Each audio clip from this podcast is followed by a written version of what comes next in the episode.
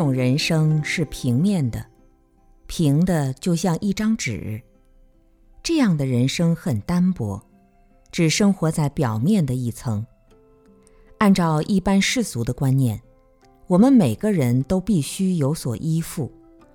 世俗的凡人依附的是名利、财富、地位，甚至情感等等。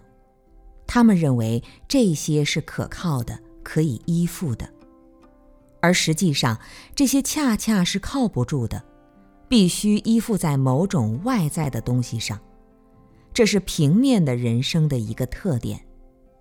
比如，热恋的人把感情作为人生的依托，但感情是会变的，一旦对方变心了，你怎么办？所以，平面的人生它是立不住的，就像一张纸，它站不起来。他会倒掉，他必须要找到一个依靠，依附在这个边上。可是，如果你的这个依靠不存在了，这张纸就倒下来了。有些人谈恋爱，一旦失恋了就自杀，为什么呢？因为他的整个生命，这张纸就靠在恋爱这一个柱子上面。仅仅把名利、财富、地位，甚至情感作为人生的依托，是不全面的，也是靠不住的。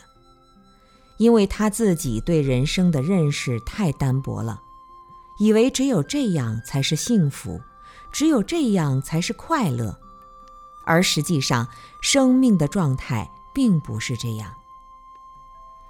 第二种人生是立体的，就像这个杯子一样。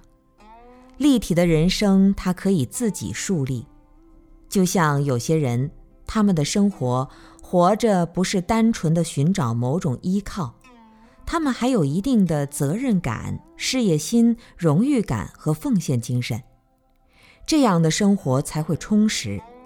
即使遭受挫折，荣誉没有了，事业还在；事业没有了，他的责任还在。立体的人生，它不只是一面，它有自己的生活方式，有自己的人生的立足点和安身立命的道。这样的人生相对来说就比较自立，他不但可以自立，还可以给别人做依靠。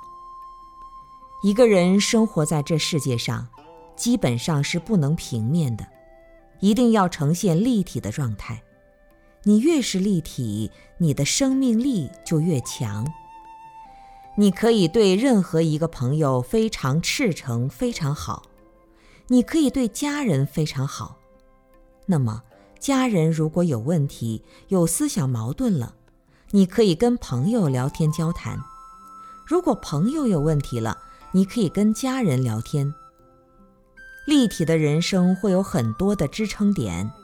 基本上是属于健康的人生，但是佛教认为立体的人生还是不够的，因为立体的人生它自身还是要找到一个定位才能站得住。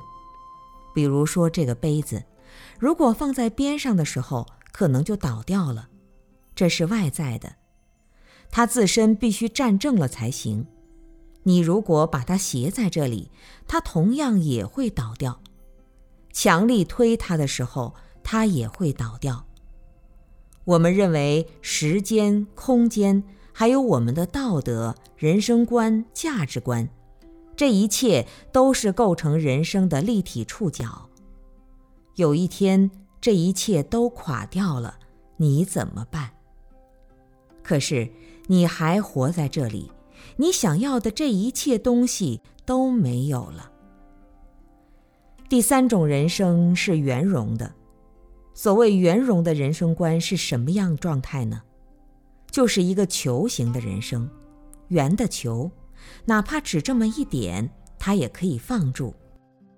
也就是说，人有生老病死，如果他真的面临死亡了，那没有关系，他就死掉好了。但只要他活在这里，他只要有一口饭吃。他的生命就能站得住。球的人生，他对环境没有选择。比如说，你要把它放到桌子上，或者放到其他什么地方，这不是他的选择。但只要你放在那里，它自身就是圆的。圆的是什么概念？地球的中心在哪里？我们一蹬脚就在这里，因为地球是圆的，任何一个人都是在地球的中心。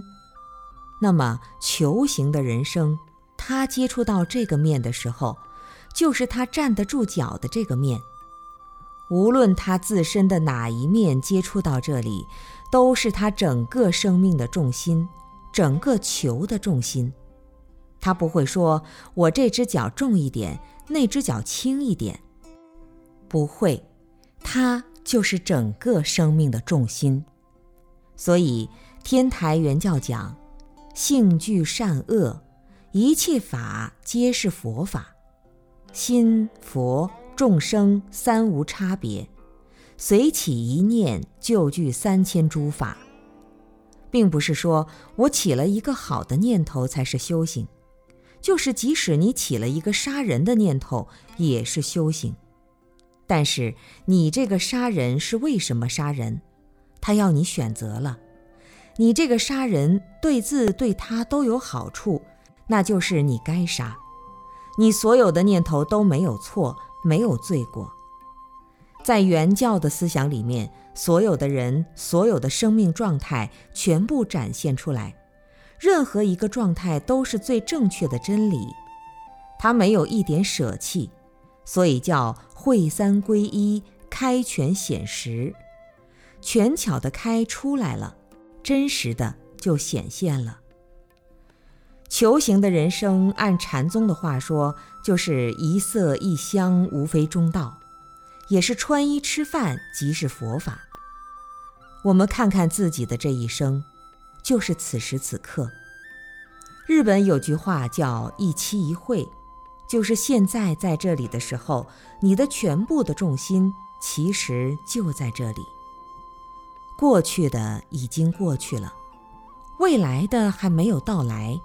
即使我们现在想到昨天，也是现在想到的昨天，它并不是昨天，昨天已经过去了。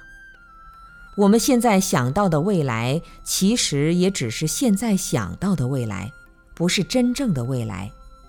所以，我们现在所有的展现，在当下的此时此刻。就是我们生命的全体、全部的展现。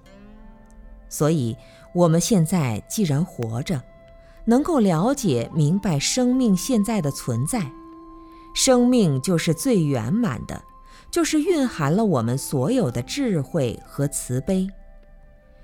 十法界在我们现在的当下，就是圆满具足的。这是天台对于外在客观世界与我们内在心灵圆融互动的一种理论，它是一个实界互具的一种圆融的理论。